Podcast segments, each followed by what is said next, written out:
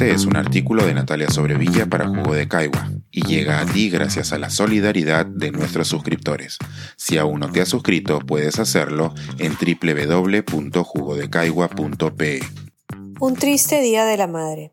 El cuerpo de la mujer sigue siendo un campo de batalla. Este artículo se publica en el Día de la Madre en Perú, justo cuando después de mucho tiempo lo podré pasar con mi madre, gracias a que las vacunas han hecho del COVID una enfermedad menos letal, pero no por ello menos contagiosa. Son tiempos de lidiar socialmente con la enfermedad y de recuperar el tiempo con quienes más queremos.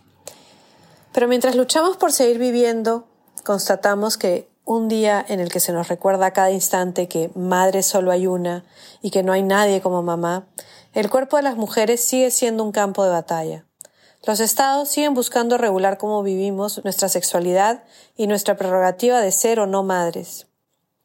En el Perú, los partidos políticos que dicen estar en las antípodas, aparentemente decididos a darle muerte al rival, se han unido para ponerle fin a la ley que garantizaba la educación sexual integral.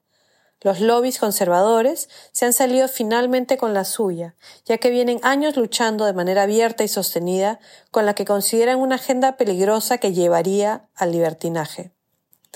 No estamos hablando de un debate sobre el aborto legal o sobre el matrimonio igualitario, ni sobre batallas mucho más radicales que ya se han ganado en otros países del continente sino sobre la posibilidad de que nuestros niñas y niños y jóvenes puedan tener el mejor conocimiento posible del funcionamiento de sus cuerpos y los riesgos que trae no entender las consecuencias de sus actos.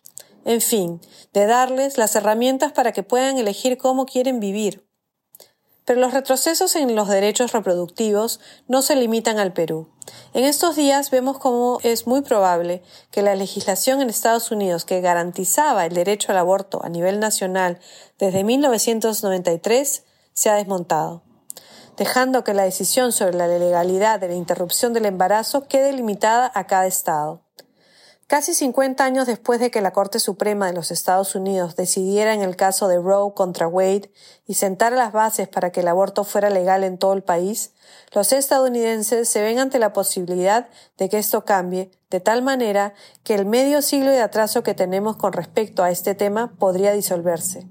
Así, la lucha por la legalización del aborto volverá a estar al centro del debate en los Estados Unidos, mientras que en el Perú seguimos sin un marco legal que permita que se implemente la legislación que ya existe o que se inicie una campaña por la legalización del aborto, como ya se ha visto en otros países de América Latina. Estos dos hechos nos sugieren varias cosas. Por un lado, que lo que creemos son derechos adquiridos no lo son realmente y que cada generación debe seguir luchando por mantenerlos, así como por conquistar unos mayores, pues los lobbies conservadores pueden poner en peligro todas las conquistas alcanzadas.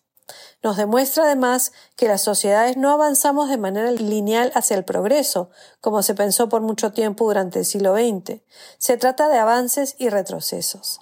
Hace 50 años en Afganistán las mujeres usaban minifaldas, iban a la universidad y podían vivir su vida como quisieran. Pero hoy deben cubrirse de pies a cabeza con una burka y llevar una rejilla en la cara sin poder asistir a la escuela. Y ahora en los Estados Unidos existe la posibilidad de que las mujeres no puedan abortar de manera legal en todo el territorio. Si bien la magnitud del retroceso en este caso no es la misma, el trayecto se da en la misma dirección y eso es particularmente impactante. Finalmente, el actual debate nos confirma que el cuerpo de la mujer sigue siendo un campo de batalla. Hoy, en la guerra en Ucrania, como en todos los conflictos desde el inicio de los tiempos, se utiliza la violación como un arma contra el enemigo. Y en estados que teóricamente viven en paz, se busca legislar cómo se debe decir una mujer, si puede o no estudiar, si debe ser madre o no, así no quiera, o si debe tener acceso a un conocimiento sobre su cuerpo con una educación sexual integral. Es realmente triste que tengamos que llegar a una celebración del Día de la Madre en estas condiciones. Yo por lo pronto pienso responder a cada saludo por mi maternidad con un amable gracias, pero a cambio de cualquier atisbo de homenaje preferiría mil veces que en mi país las niñas y los niños tuvieran una educación sexual integral, que en Estados Unidos se mantuviera el derecho al aborto y que ese se extienda por todo el mundo. De sobra sabemos que el aborto ha existido, existe y existirá. Solo se trata de que sea legal o no. Que las mujeres decidan siempre cómo vestir, si quieren estudiar o no, y sobre todo que nuestros cuerpos dejen de ser escenarios y víctimas de una guerra que ya lleva milenios. Este es un artículo de Natalia Sobrevilla para Jugo de Caigua y llega a ti gracias a la solidaridad de nuestros suscriptores. Si aún no te has suscrito, puedes hacerlo en www.jugodecaigua.pe.